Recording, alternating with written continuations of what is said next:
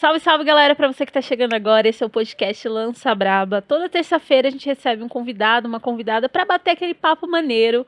E hoje a gente recebe ela, uma artista multifacetada. Achei muito chique essa palavra. Ela que é muito talentosa, tá no meio da moda, tá no meio da música, já esteve na Times Square. Gente, ela, talentosíssima, que se eu pudesse ficava falando aqui vários adjetivos. Urias, muito obrigada. Ah, muito obrigada pelo convite, gente. Oi. Eu vou dar um oi aqui, vou dar um oi aqui. Ai, muito obrigada, Ai, muito, muito obrigada. obrigada. Multifacetada é uma coisa meio fragmentada, né? que você quis dizer. Eu sinto fragmentada às vezes. Ah, mas é que eu, eu entendo multifacetada como alguém, uma artista completa, na verdade. Eu tenho a sensação. Ai, eu não queria começar com polêmica, mas eu, eu a gente ensaia. A gente sempre ensaia nesse podcast. Vamos começar perguntando uma coisa leve. E aí, como você surgiu sua carreira? Não, mas eu vou começar com uma coisa Vai, já manda. alfinetando. Lança brava. Braba. Ó, eu sinto que muitas vezes na indústria você tem artistas que, na verdade, o papel dessa pessoa é quase que só cantar. Você é uma artista que eu entendo, e pelas suas entrevistas e, e, tudo mais, pelo seu posicionamento, que você participa de todos os processos no seu álbum, na sua música. Aí você tá fazendo ali uma coisa na moda, você tá participando do processo criativo, o clipe. Então, cara, você é uma artista completa. Fragmentada? tá bom. Tá, tá bom. Mas, mas já que a gente começou a falar de indústria, vamos falar agora da pa- parte 2 do seu álbum. Uhum. E aquela capa, mulher? Ai, menina, eu tenho muito, uma relação muito assim com as capas, sabe? Porque eu sempre quis lançar música, eu sempre quis fazer essas coisas. Aí, tudo pra mim, nesses, nesses começos agora, se tornou muito especial, assim, sabe? Então, tipo, cada pedacinho de fazer cada coisa pra mim tem um, um sentimento especial diferente, assim, sabe?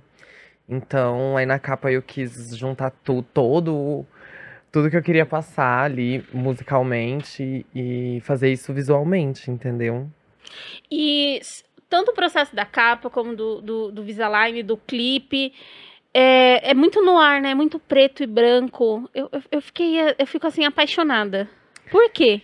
É, porque, tipo assim, a gente decidiu fazer o álbum, atra- tipo, a partir, de, a partir de um sentimento, né? E que eu pensei assim, ai, vou fazer um, vou lançar um álbum, né? Então, vou falar sobre o quê? Aí todo mundo fala sobre sentimento, e eu decidi falar sobre a raiva, porque... Ah, porque ninguém fala, porque ninguém exercita esse Esse sentimento, esse né? sentimento de uma maneira que talvez possa ser produtiva ou possa a gente pode tirar alguma coisa daí, entendeu? E aí eu decidi fazer sobre a raiva porque eu tava passando por uns momentos da minha vida que eu tava passando muita raiva também. De vários vários ângulos assim. E aí eu decidi falar sobre isso e, e aí o álbum fala sobre sobre sentimentos que se desencadearam através da raiva ou que se findaram na raiva. Então, todo, até as músicas mais tristes assim tem uma passagem assim pela raiva, sabe? E aí a gente começou a, visualmente, comecei a pensar tipo em como eu vou passar isso visualmente para as pessoas, entendeu? E aí comecei a procurar cores tema, entendeu? E aí todas que me vieram eram muito óbvias, sabe? Então eu pensei em fazer em preto e branco para deixar uma interpretação mais aberta sobre as coisas, para as pessoas é, atenção em outras coisas também, prestarem atenção em texturas, em brilho, não brilho, em fosco, em metálico, em. Sabe? Eu quis trazer um, um ar de dúvida, assim, sabe? Não sei te explicar se isso Não, cê- onde, cê- onde- Você me explicou bem, você, explicou bem, e e eu gosto dessa, desse desafio que você traz, que é falar. Eu quero falar desse sentimento que as pessoas têm vergonha, que é a raiva. E a raiva ela pode ser produtiva, mas eu sinto que a gente vive numa sociedade tanto da positividade tóxica, que você tem que ficar bem. É tipo assim, você tem que ficar Sei, sei. E nessa coisa do você precisa ficar bem, muitos sentimentos são mascarados e muitas violências também, né? Uhum, com certeza. Você se, você se põe como. Você se coloca como artista numa indústria que. Cara, vai sempre dar. Vai sempre olhar para uma artista cis, para uma artista branco, e vai olhar, às vezes, até dizer que tem uma genialidade ali quando não tem. E trazendo é, um pouco pro, pro, pro álbum, você tem uma introdução, que você inclusive fala isso. Eu anotei aqui que você fala é, um- é sobre o máximo, né? o máximo dessa pessoa é o mínimo, é o meu mínimo. Sim, porque, tipo, a gente tem que se provar muito, ser muito melhor para ter um lugar de destaque que é, às vezes é muito entregado para alguém que, que usufrui desses privilégios por conta do seu recorte. Então, eu quis falar sobre isso, eu quis falar sobre que isso não mede o tamanho do meu trabalho, entendeu? Aquele, o áudio da interlude é um áudio que eu tava falando para uma amiga minha, que se chama Odi. Inclusive, um beijo, Odi. Se você estiver assistindo, ela assiste bastante as coisas. Ela é bem inteirada. E essa minha amiga, ela é uma diretora, ela é diretora, curadora de arte, ela com, pra você ter noção, com 16, 17 anos, ela tava dirigindo exposição no MASP, entendeu? Uma artista multifacetada. Uma artista multifacetada. E aí ela já foi diretora da Daisy, já foi diretora de um monte de revista aí muito conceituada, da Bubblegum Magazine, da África do Sul, assim, ela... E ela, agora ela tem 23 anos, pra você ter noção. 23 Ela é anos? muito assim, prodígio. E aí a gente tava conversando sobre isso e ela começou a desabafar comigo, falando que tava tudo muito difícil, que ela não tava tendo o reconhecimento que ela achava que ela merecia. E eu virei pra ela e falei, não, não se prenda nisso, assim, não deixe eles medirem o valor do seu trabalho, porque eles não têm uma régua do tamanho do valor do seu trabalho, entendeu? E eles, o que eles conseguem medir e digerir é o que tá todo mundo aí reproduzindo, entendeu? Então, e não deixe que isso, isso que isso tipo assim te afete negativamente e, e e aí entra na parte da raiva, sabe? Que é o que me dá também me dá raiva. E eu não posso fazer nada, porque é uma coisa sistêmica, não é culpa de ninguém. Sabe? E especificamente apontar o dedo na cara de uma pessoa e falar, isso é culpa sua. Não é culpa de ninguém, entendeu? Então, era, era meio que, tipo, aí que a raiva me pegava, sabe? Nesse lugar de. E aí eu decidi usar isso como combustível. E o áudio é eu falando isso pra ela, tipo. Isso é, isso, é, isso é muito importante você trazer também a questão, que às vezes quando a gente tá se colocando enquanto pessoa negra, enfim, a- dentro dos lugares dos nossos pertencimentos, as pessoas elas acabam pegando pra elas. Não, mas você tá falando de mim? Não, cara, a gente tá falando da questão sistemática, né? Ninguém escolhe o que, o que vai ser, né? Quais as Uhum. dores que vão carregar. Sim.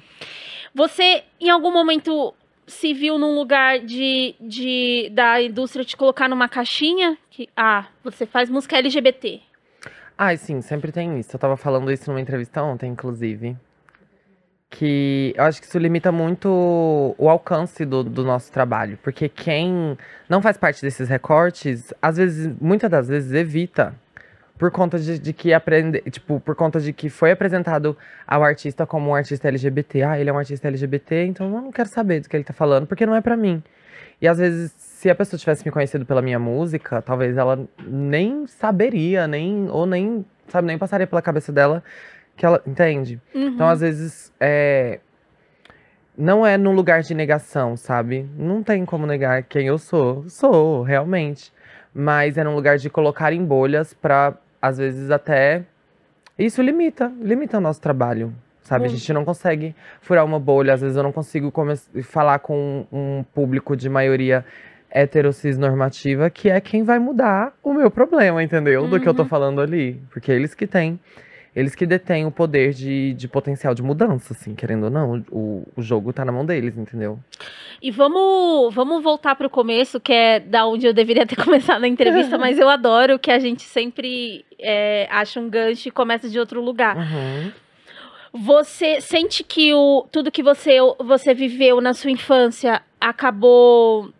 Você, você levou para sua carreira enquanto artista, na sua formação enquanto artista? Olha, é muito louco isso, porque eu tava falando disso com uma amiga minha esses dias. Às vezes eu sinto que tudo que eu fiz, tudo que eu passei, meio que foi uma grande faculdade pra eu fazer o que eu faço hoje, sabe? Porque eu olho pra trás e, e penso assim, nossa, as danças, as danças que eu fazia, os grupos de danças que eu participava enquanto eu crescia, é, o inglês que eu fazia, que meu pai me colocou no inglês, sabe? Tudo foi indo culminando pra, pra onde eu tô hoje, assim, é, é muito louco. Assim, eu não sou de falar, ai, destino, destino, destino, porque às vezes também existem tantas variáveis no meio do caminho que Uhum. você fica assim.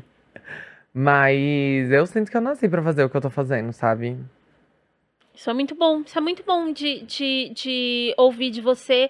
um- até um rompimento com uma outra história. Porque às vezes a gente tá conversando, e aí as pessoas ficam sempre querendo ouvir da nossa parte uma história de grande sofrimento. Ah, eu evito muito isso, sabia? Uhum. Porque ou colocam a gente num lugar de pena ou num lugar de comédia. Aí quando vem que a gente não conseguem colocar a gente num lugar de comédia, aí colocam a gente num lugar de pena e tentam justificar com um certo tipo de superação. Olha como a história dela é linda, como ela sofreu e ela sofreu na infância, nanana. A minha infância foi como qualquer infância de qualquer pessoa trans, entendeu? Passei por todos os clichês que toda pessoa trans falou, mas eu não preciso ficar repetindo isso. Eu quero que as pessoas vejam as minhas conquistas, entendeu? Vejam que é possível uma pessoa como eu, uma mulher como eu, conquistar as coisas que eu estou conquistando, até para as outras mulheres como eu tentarem olhar e, e verem esse é, essa, essa, esse imaginário de possível, ela conseguiu fazer, foi possível para ela, então, eu, sabe? Eu Uhum. posso me empurrar pra fora dessa margem e vai ser possível pra mim também.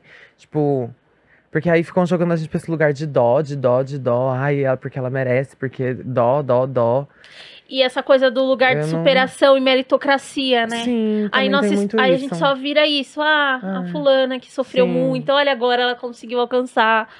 Muito bom, muito bom, assim, eu é, sempre ouvi de uma outra perspectiva. É, são, é, é romper com esse imaginário, né? Mu- Sim. isso é muito foda. E falando em romper com o imaginário, você, você, se sente é, pertencente ao mundo da moda? Você, você Sim, 100%. eu queria 100%. muito entrar nesse tópico da, da moda com Vamos. você. Como que você começou? Olha, eu tinha meu Instagram, né? E aí, na época, foi quando começou a. As pessoas começaram a exercitar essa coisa da sua própria imagem no Instagram, de tipo. De, de- o começo de como a internet era, é hoje, sabe? De tipo, na internet eu posso me apresentar desse jeito, então eu vou apresentar esse estilo de vida, eu vou apresentar essa- essas vestimentas, eu vou começar a me apresentar na internet dessa maneira. E aí você vai acompanhando, você vai recebendo informação de todos os lados, de todas as redes sociais. Na época tinha muito Tumblr, entendeu? Era tinha tudo. muito, era tudo. Então, tipo assim, muita informação de desfile, informação de. Porque é- são redes que você procura o seu interesse e você se aprofunda nesse interesse. Eu já tinha muito interesse. Quando eu tinha. Quando eu tinha os meus 16 para 17 anos, quando eu tava no final, no começo do terceiro ano da, do, do ensino médio, eu fiz uma prova de. É uma prova para bolsa integral Uhum. numa faculdade particular de Berlândia, que, que tinha. Não vou falar o nome também, porque eu não. não Tô recebendo. por favor. Né? Entra em contato aí com. Não, tô certíssima. certíssima. Mas. E aí eu tinha passado a bolsa 100%, nanana, ia fazer moda, tal e tal. Só que eu tinha. Tava fazendo 17 anos, tava fazendo de- de 17 anos e não dava pra. pra. Pra fazer a faculdade, que eu tinha que terminar a escola. O rolê era, tipo assim, tinha que pagar advogado pra me emancipar, pra poder entrar. nanana, então não dava pra mim na época. E aí, só que, tipo assim, academicamente era onde eu me encontrava. Foi sempre nessa questão da moda, da imagem e da, da linguística, que eu fiz tradução na Federal de Berlândia, fiz todo esse babado. E aí. Acadêmica ela, tô acadêmica, adorando. Você acha que eu sou. Antes de ser bonita, gente, eu era feia, aí eu tinha que ser inteligente. E engraçada. Porque... Porque senão as pessoas não se interessavam por mim, entendeu? Aí Agora que eu sou bonita, eu só caladinha mesmo, quieta. Tô brincando. E aí, eu. E aí eu comecei a, a trabalhar essa minha imagem e tal. Teve. Teve o meu primeiro Lollapalooza que eu vim. Que aí eu juntei um dinheiro, vim no Lollapalooza. Eu fiz a, eu, fi, eu que desenhei minha roupa, que fiz a minha roupa, tal e tal, e nananã. E aí tinha sonhos de começar uma marca e fazer nananã. Só que aí, menina, eu comecei a desfilar. As marcas começaram a ver os perfis das pessoas que se destacavam mais assim nas, Uhum. nos ciclos. Sempre tem aquelas bolinhas assim de, Uhum. ai, lembra quando a época era legal ser esquisita?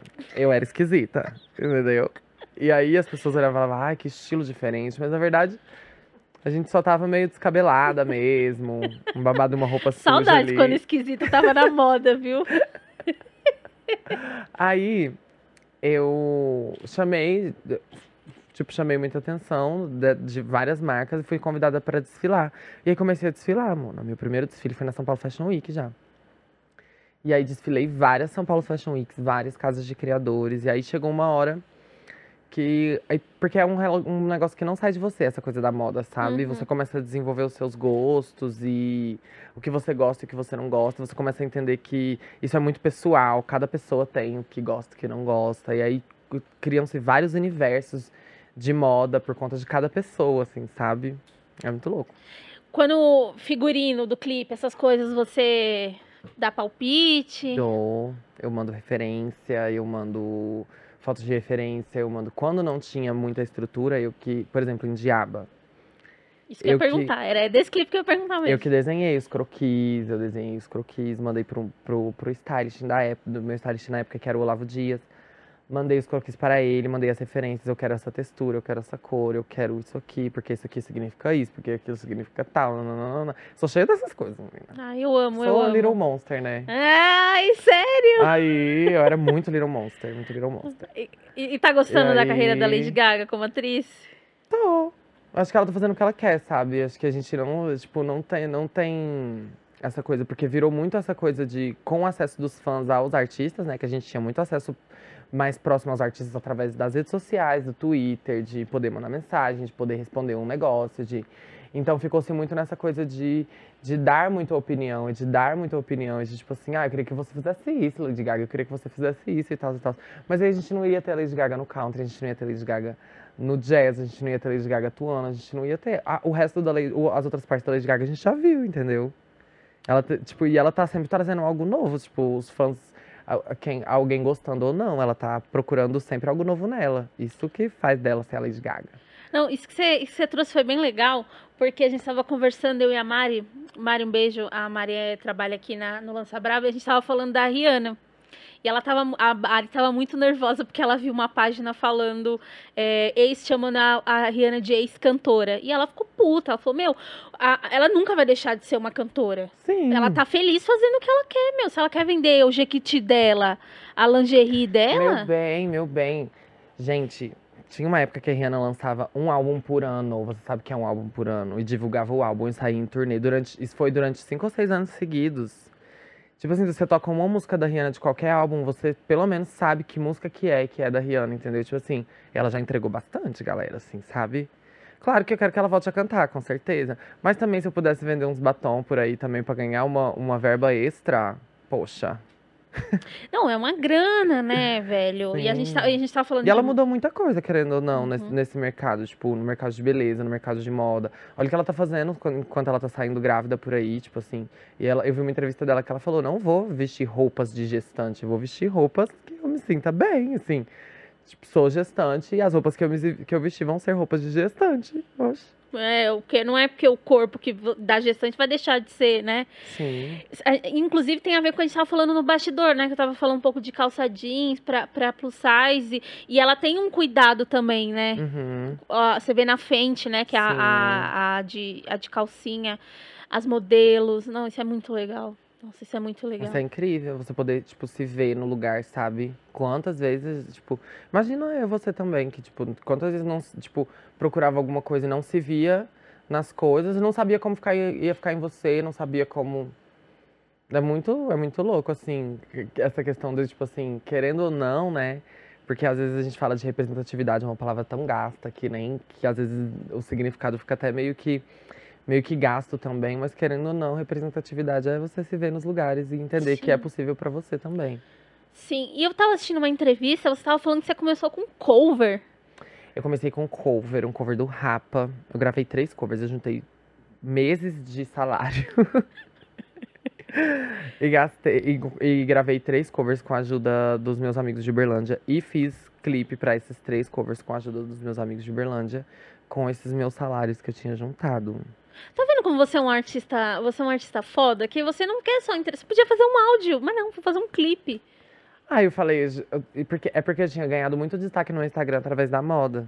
Eu falei, ah, eu já tenho uma plataforma aqui, tipo assim, ah, são. Quando eu comecei, eu tinha tipo, 20 mil seguidores. Falei, são, são 20 mil seguidores? São, tipo assim. Imagina um mas são estádio 20 com mil 20 mil pessoas. pessoas. É, 20 tipo mil assim, pessoas. Mas são 20 mil pessoas. E aí eu comecei pensando mais nessa. No, na coisa da imagem, que era o acesso que eu tinha pra chegar até as pessoas, entendeu? Era através da minha imagem do meu Instagram. Então eu falei, eu vou soltar aqui no Instagram, vou soltar esse cover no Instagram, vou soltar a capa do cover. Fiz tudo certinho. Fiz a capa, fiz o cover, fiz tudo. E aí, é, dei uma outra cara pra música, sabe? Fiz um outro babado. E aí eu soltei pensando assim, ai, se não der certo, eu apago, finge que nunca aconteceu. Vou viver minha vida, sabe? Mas ainda bem que deu certo, nossa, deu muito certo. Foi, foi boa a recepção do, do público? Foi, foi muito, assim, pra eu, que eu tinha acabado de abrir um canal no YouTube, eu tinha acabado de, de tudo, de, sabe? De, de começar as minhas redes enquanto arti esse tipo de artista. Então, no primeiro mês, o cover já tinha dado um milhão de visualizações, entendeu? Vou, é, mas assim, o que eu ia perguntar, ninguém acorda um dia, um dia do outro falando assim, vou fazer um cover. Da onde veio essa vontade ah, de cantar? Então, eu já tinha essa vontade de cantar, sempre cantei. Minha vida inteira, só que, tipo assim, eu cantava pros outros ouvirem, né? Eu cantava no chuveiro, cantava. Porque, sabe aquela coisa de tipo assim, ah, assim, é... canto, mas eu não vou cantar aqui na frente de todo mundo, porque não canto, né? Tipo assim, sabe? Então, tipo, eu não, eu não exercitava isso muito de cantar na frente das pessoas, porque eu tinha muita vergonha de talvez eu ser meio delusional e não tá sabendo cantar, achando que tô sabendo, entendeu? E aí, depois que eu consegui essa segurança de saber que eu sabia mesmo, aí eu comecei a botar isso mais pra fora. É, eu cantava, tipo, só é, com alguns poucos amigos meus, assim, que também pagavam de cantores, assim, sabe? aí a gente trocava várias moedinhas, assim. E, e como é que foi o momento do primeiro show? Porque tem uma caminhada, né? Você conta a história do cover e aí junta a grana e o primeiro show. Então, o meu primeiro show. Nossa, babado. Vamos, vamos, vamos. o meu primeiro show foi em Uberlândia, na minha cidade. É... E Ai, foi muito louco, porque, tipo assim, meus amigos estavam tudo lá, tinham, tinham, assim, sabe? Era muita gente que eu conhecia. Então foi muito como se a gente tivesse uma grande festa de aniversário minha mesmo. Tipo assim, aí eu tava cantando, aí eu via meus amigos, meus amigos, ai, não sei o que, não sei o que. E eu ia, Você Ai, foi sim. muito assim, foi muito mais receptivo por conta. Mas eu acho que precisava ser, sabe? Porque eu acho que talvez não seria. Não seria a mesma É, coisa. não seria a mesma coisa. Talvez não teria me chegado em mim des- do mesmo jeito, assim, de tipo. Eu tava muito confortável, entendeu? Por conta de, de ter visto tantos rostos familiares ali. Não, isso- é ótimo, né? Inclusive, rompe com essa ideia que a gente tá, que a gente tá o tempo todo batendo aqui, que é precisa ser sofrido. Não, meu, se o primeiro show tem que ser confortável. É isso. Sim, sim. Assim, passa-se muitos, muitos perrengues, né? Minha mãe, minha mãe sempre fala assim, olha, se o lado positivo é muito bom, o lado negativo vai ser muito ruim. É, Tipo, a vida é uma balança. Mas aí você tem que escolher, entendeu? Se o, la- se o lado positivo compensa também a negatividade do lado negativo, sabe? Tipo assim, ai, é muito bom, eu quero continuar fazendo isso, é o que me, é o que me move. E aí você também começa a abraçar o- os perrengues lá do negativo, entendeu? As coisas que não saiu, que saiu do plano e tal e tal. Você, você tem bast... você vê que no seu trabalho, você, você- você- essa afirmação de falar que no seu trabalho é, tem, tem uma pegada do rap, do hip hop, você, concorda? Você acha que tem? Você tem essa- um pouco dessa inspiração? Sim, Tô tem- viajando. Não tá viajando, não. eu, eu. Ah, eu escuto muito, eu cresci escutando. Então, tipo assim, tem muito de- dessa. Do rap, do hip hop, sim, no meu trabalho. O que, que você escuta aqui brasileiro? Vou começar com brasileiro. Que você gosta de ouvir? Esses dias eu vi você numa foto lindíssima com o Baco. Dois lindos. Ai, sim, eu, eu, eu ouvia muito o CD dele, assim, antes de conhecer. Depois também. Mas assim, nossa, escutava muito ele, escutava muito. Jonga também, escutava muito Emicida, escutava. Teve uma época que eu só escutava aquele CD do Mano Brown Bug Nipe, Uhum, sabe? Nossa, Ai, muito bom. Nossa senhora, eu me acabava muito. Uma vez eu fui no show, num festival que teve aqui, que teve, que teve o show dele desse, desse álbum. E nossa, foi muito incrível, assim. Eles entregaram muito, assim, sabe? Um, uma estética, Uma- uma, a coreografia, a banda. Nossa, impecável, impecável, muito impecável, assim. E agora eu escuto muito Tashi Trace, escuto muito Nina do Porte, escuto muito né? Mona Brutal, Ebony, Sabe? Eu, eu tô numa vibe mais das meninas agora, sabe? Bom, é bom. Você, você tem trabalho com a, com a Mona Brutal? Tem uma música no álbum que tem a Mona Brutal e a Ebony. Ai, que chique. Ela, você sabe, né? A Mona Brutal, você já conversou Uhum, com ela? Não, nunca conversei. Ó, Mona Brutal, venha no Lança Braba. Pois venha. Porque ela é a melhor rapper do Brasil, não sei se você sabe. É, eu tô sabendo. Ela tava no rap falando, ela soltou um freestyle. Eu falei, meu Deus, gente. Ela é a melhor. A melhor, a melhor. A maior que A temos. maior que temos. A maior que temos. E lá fora, na gringa? Ai, olha, tinha uma época que eu estava muito Kendrick Lamar. É, Kanye West também sempre esteve aí. Jay-Z também. Principalmente pela proximidade da Beyoncé, entendeu? Uhum. Aí acaba pegando ali, tum, pum, pum, que já gosta, já gosta. Aí tem toda essa história toda dos dois. Aí você Uhum. fica muito assim. É, mas também Tyler, The Creator, Foda. sabe? E agora, e agora eu tô num- numa vibe mais, tipo assim, Flow Me, Lyrical Nest, sabe? Tierra Rack, um, Brie Runaway também, que não é rap, é pop, mas sempre tem essa intersecção. Desculpa. e eh, sabe o que eu ia perguntar pra você? Se você gosta de Erika Badu. Muito, muito. Ai, muito mãezona, sabe? Quando você escuta, assim. E também gosto muito de Xadê, sabe Xadê? Não, não conheço. Não conhece. Ai, se prepare pra conhecer a mulher mais chique que existe. Olha Ela é a mulher mais elegante que existe, assim. Você olha pra ela, e nem é muita coisa, você olha pra ela e só fala assim, meu Deus, que mulher chique. Mulher chique. Que mulher elegante. A voz, o, o, o- figurino, iluminação, tudo dela, assim, muito bem pensado, simples de uma maneira assim, ó. Mas você vê que tem ali um cuidado, uma atenção. Um cuidado, uma atenção, assim, uma, uma vibe meio. Diria que hoje em dia seria um, um- rolê meio Solange, sabe? Ai, De um rolê de direção artística, assim, simples, mas muito bem executado, que fica. que passa uma mensagem muito maior ali do que a imagem, sabe? É, artistas. É muito louco. A gente tava falando de estética. é, eu não entendo muita coisa, mas eu sempre. é, quando você fala dessa coisa do simples, pra mim fica muito marcante, porque às vezes uma galera gasta muito dinheiro numa grande hiperprodução. Não que o simples não é, o tenha. simples é bem. Não que o simples Tudo é não. muito dinheiro aqui É. agora nesse país, meu filho. Às vezes você gasta até mais pra parecer que tem menos. É. Sim, mas assim, é, eu gosto muito disso, dessa coisa do simples, por conta de que ou você pode chamar muita atenção pra um lado do, do que você quer falar, ou você pode também, sabe, é, é, é muito amplo, assim, o simples também pode trazer muita coisa, assim, nesse sentido de não precisar ser uma grande produção, assim, sabe? É porque é, às vezes se vende muito isso, que ah, pra você ser um artista completo, você tem que estar. você tem que entregar um mega show com 50 bailarinos e fogos de artifício. e Hum, aí é o, legal se tiver, entendeu? o Elon Um Musk manda chega um- lá. uns. Como é o nome daqueles negócios que fica no céu? voando? Drone. Drone, manda uns drone. ensaiado, faz um- uns desenhos. Um dia a gente chega lá, assim, sabe? Mas eu acho que a entrega do artista não tem a ver com esse tipo de, de acesso, não, É. sabe? Acho que vai muito além.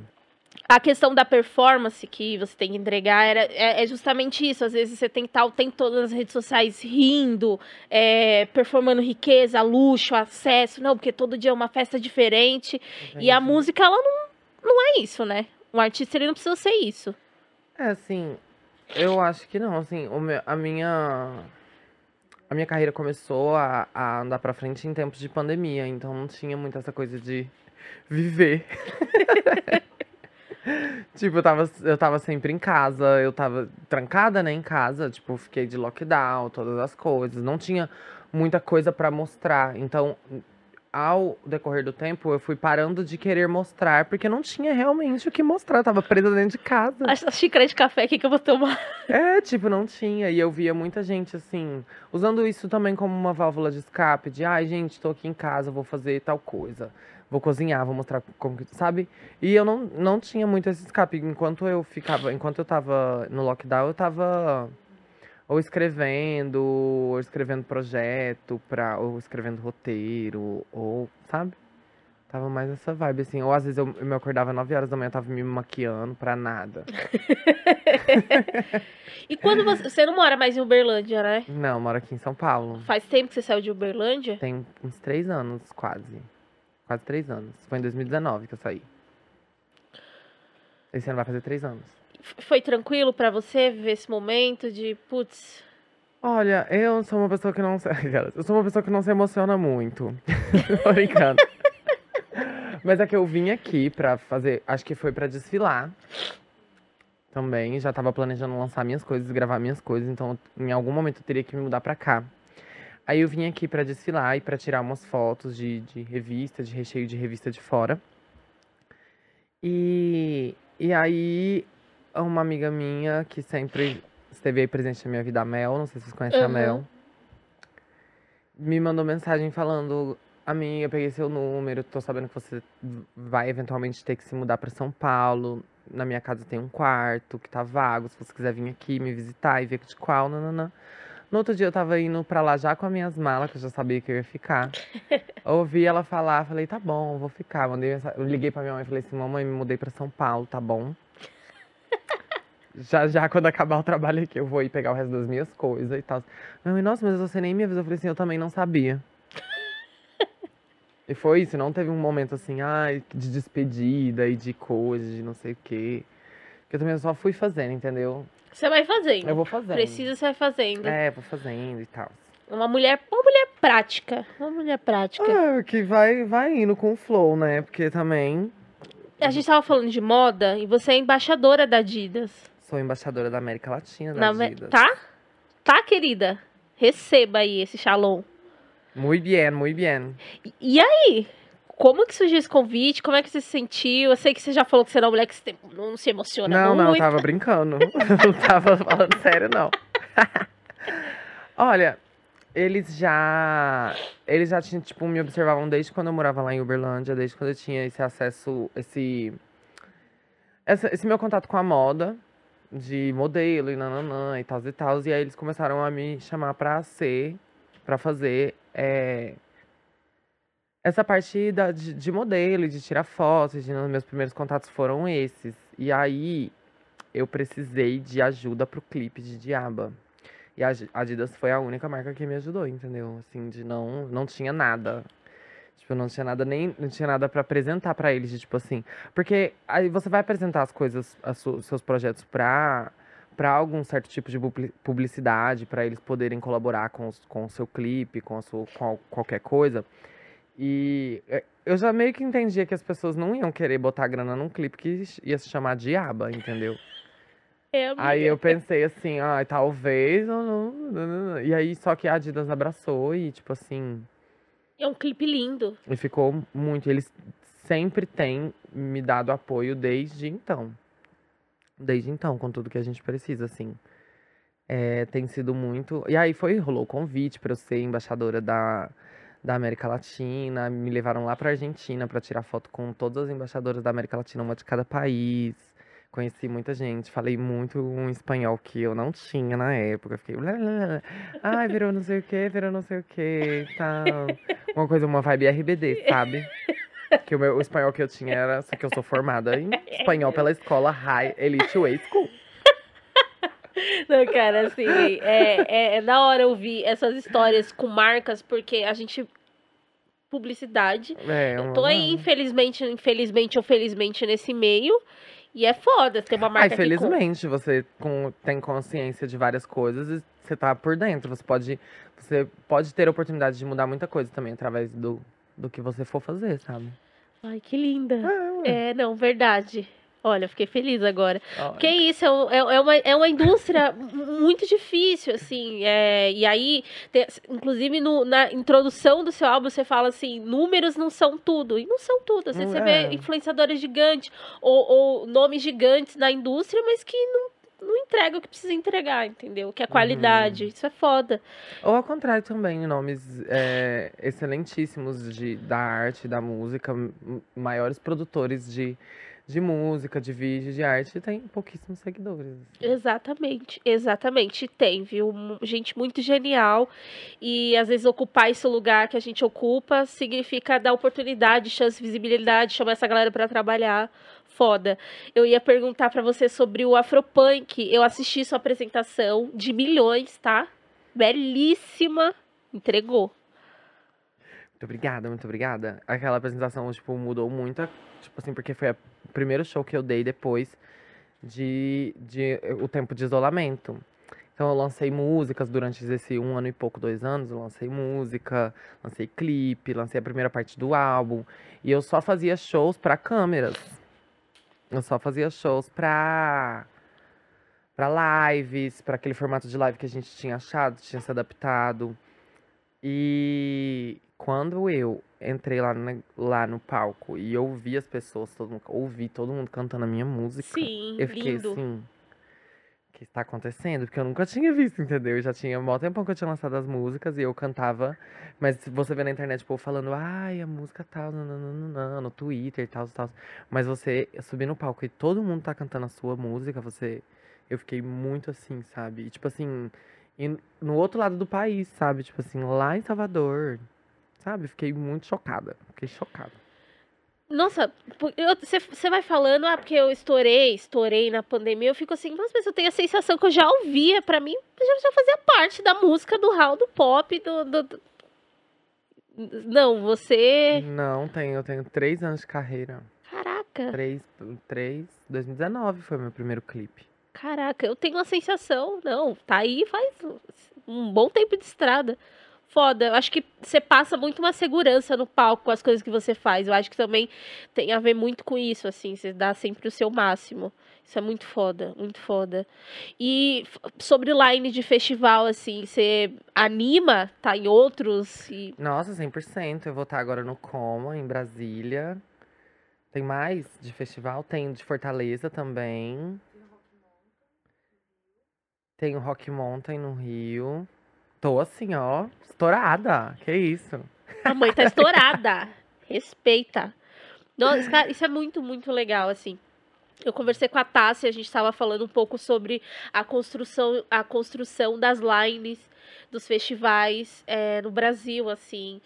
E às vezes é sempre, sempre as os mesmos nomes e tá, tá chegando umas coisas diferentes, novas, e isso me anima muito, assim, me anima Uhum. muito você sentar aqui e falar, putz, tô na line disso, disso, assim, isso é muito legal. Isso é muito animador. E falando em indústria, mudou, mudou bastante. Quando a gente. Eu nunca imaginei. E olha que eu só tenho 26 anos, eu sou muito novinha. É. Ai, me senti nova também, então. Tá com quantos anos? 27. Olha aí, novinhas. É, mulheres trans produzindo música. Então a gente tem a Aline, que é foda pra caramba, atuando agora também na man- em manhãs de setembro. Isso é muito Uhum, foda. sim. Como é que você se sente é, fazendo parte dessa geração, sendo um, um dos grandes nomes dessa geração? Olha, pra ser sincera com você, é num lugar muito de agridoce, sabe? Porque às vezes a gente recebe muita coisa de ai, às vezes eu tava falando isso com a Majur. Sabe a Majur? Aham, maravilhosa também. Sim, a gente troca muita ideia, a gente é muito um beijo, Majur, um beijo, amiga. Saudade. Muito estourada também, nossa, só é. Salvador, é Rio, é não sei o quê. Altas horas, Altas vi, horas. uma performance dela linda, linda. linda, linda. Linda, linda. E aí, a gente tava falando, a gente tava falando e falando assim, ai, amiga, é muito, muito gratificante ver que o nosso trabalho está fazendo diferença para além da música, querendo ou não. Mas também é muito estranho entender que, nossa, só hoje, tipo assim, eu fui ser a primeira mulher trans a fazer tal coisa. Tipo, 2022, sabe? Já tem, tipo assim, muito tempo aí que as coisas estão acontecendo. Tipo, só hoje ser a primeira. Às vezes eu até me choco. Tipo, ah, você sabia que você foi a primeira? mu- Eu. Tá. Tipo, muito bom, muito bom. Mas, nossa, agora, sabe? Eu tô sendo a primeira. Tipo, aí fica muito essa coisa de, tipo assim, nossa, eu tô sendo a primeira, tô, tô, tô começando aí. As outras que vier aí vai ser um babado mais- de boa pra elas e tal. Mas aí também tem coisa, nossa, tô sendo a primeira. Como a gente tem muita coisa pra andar ainda, sabe? É, é muito louco isso, assim, da, da coisa de ser a primeira, porque é muita responsa. E eu sinto que Sim. às vezes a gente só tem uma chance e a nossa chance é sobre a gente, sobre, o, o- sobre, os Sobre outros. Um coletivo, É. né? Porque a gente não tem direito à individualidade. Se a Urias errar aqui, fudeu. Fudeu. Uhum. Ó, gente, por isso que a gente não chama mulheres trans pra trabalhar. É. Chamei uma. Chamei uma e deu errado. É. Tenso. É, tem, é tenso. É muito tenso, porque tipo, meio que é o que você falou, a gente não tem esse direito à individualidade, né? E às vezes as pessoas limitam a gente somente a esse nosso tipo de recorte, entendeu? Então, às vezes, muitas das vezes, não só, não só nesse lugar, mas também no lugar de tipo assim, ai, ela é uma artista trans, ela é uma cantora trans, ela é uma modelo trans, ela é tipo assim, como se eu ganhasse dinheiro pra ser trans, entendeu? Como se fosse uma profissão, sabe? É. E as coisas não são assim, tipo assim, não é num lugar de negação, não tem como, não vou te negar quem eu sou. Mas assim, também tô falando de outra coisa, não tô falando disso aí que você tá falando. Minha música tá falando de outras coisas, tem, falo sobre música, eu falo sobre moda, eu falo sobre maquiagem, eu posso falar sobre várias coisas, entendeu?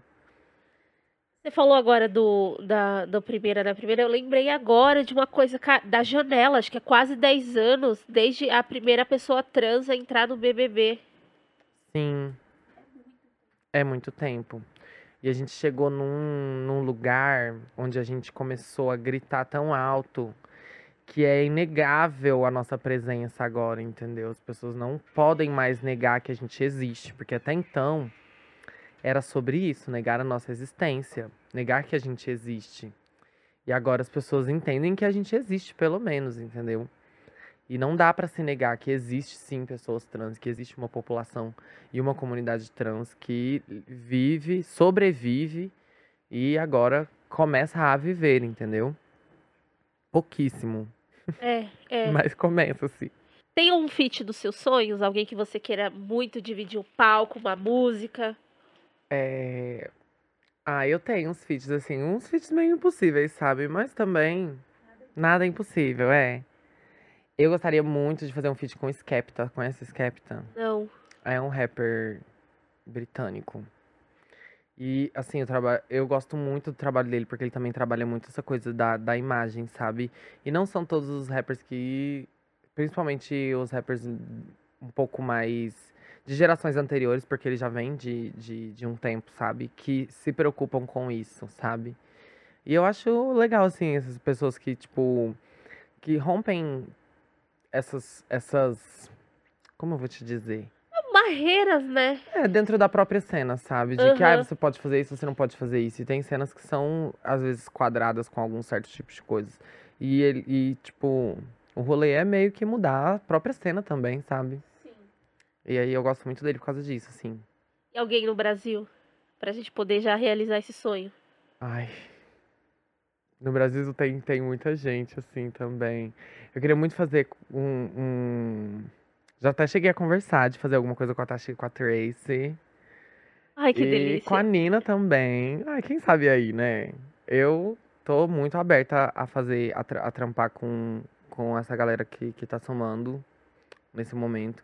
Mas queria muito também fazer um, um, um feat também. Eu ouço muito o som do Jé Santiago. Não sei se você Foda, conhece. sim, sim.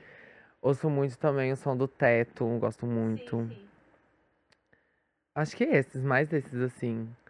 E, sei lá, assim, tem feats, assim, muito, muito improváveis, assim, sabe? Mano Brown, Emicida, sabe? Um- uma galera, assim, mais... Ah, eu não acho Também. impossível.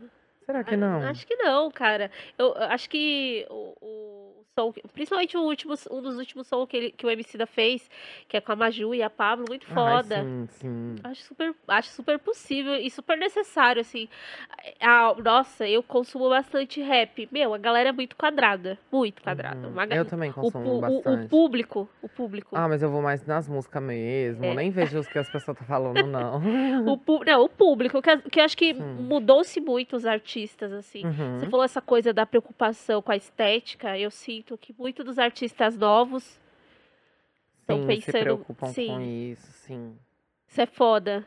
Eu amo, né? Ai, é, é importante, é, acho que deixa, deixa a obra mais legal. A gente estava falando tempos atrás sobre a cantora britânica Adele. Sim. Ela criticou muito essa coisa da música pro TikTok rápida e ela falou: Meu, eu não quero que meu, minha música esteja no aleatório, porque ela tem uma história, eu tô querendo contar uma parada aqui. Preciso que vocês, vocês olhem isso, sabe? Eu acho, acho esse tipo de preocupação genuína, assim.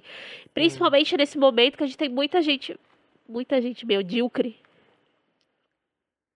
Eu quietinha. Sou fala, apenas fala, uma, fala. sou apenas uma camponesa. Muita gente medíocre fazendo, dizendo que tá fazendo música, que tá fazendo bola, que tá fazendo isso e aquilo. Na verdade, não tá. Ou tá no- no- até copiando, sabe? Então isso é muito foda. E a gente vai. Os nomes vindo na minha cabeça. assim.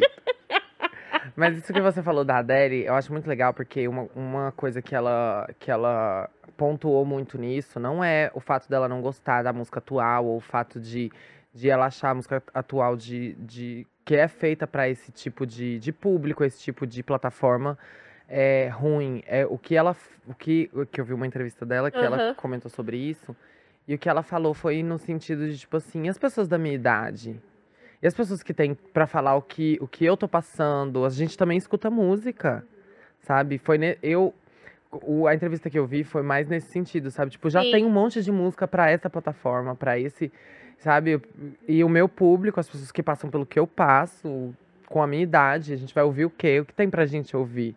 Entendeu? Não se, não se pode fazer música só pra uma faixa etária, um tipo de público, sabe? Não que tenha só uma faixa etária, um tipo de público no TikTok, inclusive, sabe? Não, porque também Aham. é assim, pra todo mundo. Tem Aham. tudo lá. Tem, tem. Tem tudo. Tem. Não, é foda. é fo- sim, foi, foi meio isso. Inclusive, a gente ta- tava conversando com Mari, que é tipo, é, essa coisa que ela fala, meu, a galera dos 30 e poucos anos, né? Sim. E a indústria, às vezes, chega também a ser etarista, né? É, a gente trouxe aqui a, a Babi, que é uma escritora e que ela curte muito K-pop. é, e- ela tava falando, meu, tem, tem um pouco de preconceito. Tipo, ó, o K-pop não é pra sua idade. Isso é, isso é pra jovem. Gente, mas música é música. Tipo, sabe? Você gosta de K-pop? Eu gosto. Ah. Eu gosto de, de, de algumas certas músicas de específicos grupos, assim. Eu não sou. Por exemplo, igual a Pablo, ela vem falar comigo de K-pop, eu fico perdidinha. Eu falo, amiga, eu entendo muito do que você tá falando, mas eu não sei quem são essas pessoas, assim, sabe? eu entendo muito do, do clipe tal, das tal e tal, nananã. Mas os nomes, saber os nomes, saber nananã e tal e tal. É muito. Como que eu vou falar? É muita coisa pra acompanhar. Porque tem muitos grupos, aí tem grupo que tem sete pessoas pra mais, entendeu? E aí eu fico muito, muito perdida, mas musicalmente eu gosto muito, muito, muito. Eu vou deixar você tomar água. Deixa eu tomar água aqui. Sou uma máquina de perguntar. Eu- eu- eu- a gente já tá caminhando pro fim, mas eu, inclusive eu fiquei com, com o nariz muito entupido, gente. Eu não sei o que aconteceu comigo. Peço perdão aí, vocês que estão ouvindo no Spotify. É, Vou tomar água também. Você tava contando Justiça Jovem. Você gosta de quadrinhos, essas coisas? Mulher, mulher. Muito, muito, muito, muito, muito. Mais eu meia tenho, hora de tipo programa. Assim, muito, eu tenho muito, muitas HQs, assim. Tipo, um tanto assim de HQ, assim, que eu fui comprando. Igual eu te falei, que eu fui crescendo. E meu pai me colocou muito nova no inglês. Então tinha umas HQ que não tinha em português. E aí eu comprava muito pra exercitar o inglês, entendeu? Então eu ia nessas livrarias grandes aí do país, que também não vou falar o nome, porque. Poxa, galera. Tô brincando. Mas eu ia muito nessas livrarias grandes e eu comprava especificamente os que eram em inglês pra eu poder, sabe, exercitar e tal. E, e aí eu ia em, em sebos que tinha, porque era bem Aham. mais barato. E aí eu comprava, tipo assim, um valor que eu ia comprar um na livraria, eu comprava no sebo, eu comprava 40. Não, muito mais barato. E aí eu comprava. Aí tem uns que eu nunca nem abri, pra te falar assim, que eu olho e falo assim, esse aqui um dia vai valer 3 mil dólares. Depois eu mando uma foto pra vocês. Ai, eu, ai, por favor, eu amo quadrinhos. Nossa, eu sou muito Eu nerdola. gosto muito, eu sou, eu sou da. Eu sou mais a vibe Marvel por conta dos X-Men, entendeu? Ai, X-Men é tudo. Que eu cresci muito assim nos X-Men, assim, que era uma coisa muito incomum lá em casa. Todo mundo gostava de X-Men, assim, não era uma coisa que incomodava a minha mãe de assistir, nem o meu pai, nem a mim, nem o meu irmão, entendeu? Então, tipo assim, todo mundo gostava. Os, que, os adultos, que era quem Uhum. geralmente não curtia, não se incomodavam, entendeu? Ai, X-Men Evolution. Então, gente, ó, X-Men Evolution. X... Aí eu sempre fui muito fascinada por animação, mais do que por Aham. filme mesmo, de gente, de carne e osso, sabe? Porque na animação não tem aquela coisa assim, ah, esse efeito ficou ruim. É tudo animação. Aham. Então não vai ter essa coisa do efeito Uhum. ruim, entendeu? Esse, esse, esse efeito aqui de 3D ficou ruim. Não tem isso, entendeu? A animação, se a animação for bem feita, tudo vai ser bem feito, sabe? Tem mais possibilidade nas animações, Nossa, né? 100%. Ah, eu também, eu, eu gosto muito das animações. é- Sim. É, saiu, saiu a última né, do Orif, né? Aquele si, muito boa, do- do- das possibilidades de multiverso na Marvel. Muito Hum, boa, coisa que você nunca ia poder fazer com os atores, sabe? Porque, enfim, Sim, é. é, é incrível. E, e você já Teve fez cosplay? aquele... Ai, meu Deus. ai, ai, ai. Existia uma época, eu não vou nem olhar no seu olho. Existia uma época. Existia uma época que eu era muito fã de Sakura Card Captor, Sailor Moon e afins. E aí o resto da história você já sabe, né? Uma, um cosplay precário num evento de anime da, de uma cidade do interior de Minas Gerais. Ai, ai, ai, cheguei em casa vou botar fogo em todas as fotos. Pô, põe não, tão legal, meu, muito legal, muito legal. Mas Mas eu fazia, improvisava, cortava as camisas social, assim, pra poder fazer a roupinha da Sailor Moon, assim, colava, fazia os negócios e ia. tem um vídeo de carnaval que você tá de raveira. Sim, gostava muito de. Sempre gostei muito daquele Jovem Titã, sabe? Sem Aham. ser esse em ação, Aham. que é uma vibe mais, ah, kkk. Gostava. Não vou criticar, porque vai que um dia Cartoon decidir Ai, a Cartoon é foda. fazer um desenho meu. Porra, Cartoon, faz. Não vou criticar. Mas assim, eu gostava muito, muito, muito. A história da Ravena sempre me.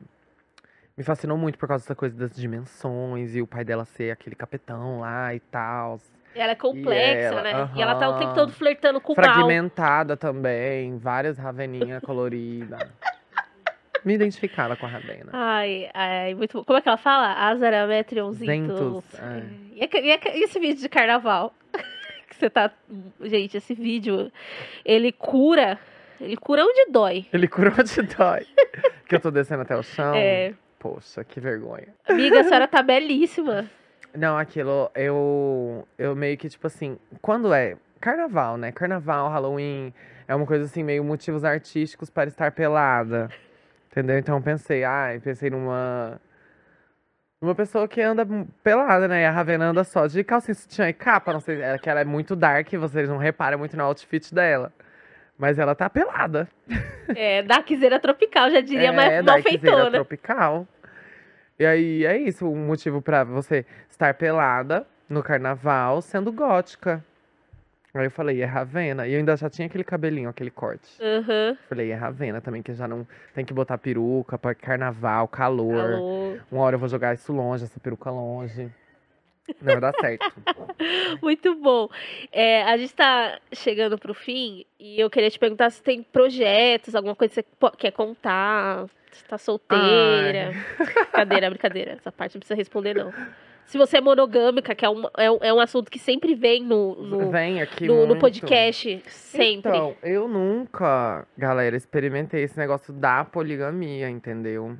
Até porque no meu tipo de relacionamento, assim, sou uma mulher hétero, né? Então, geralmente, são, são homens héteros e bis que se...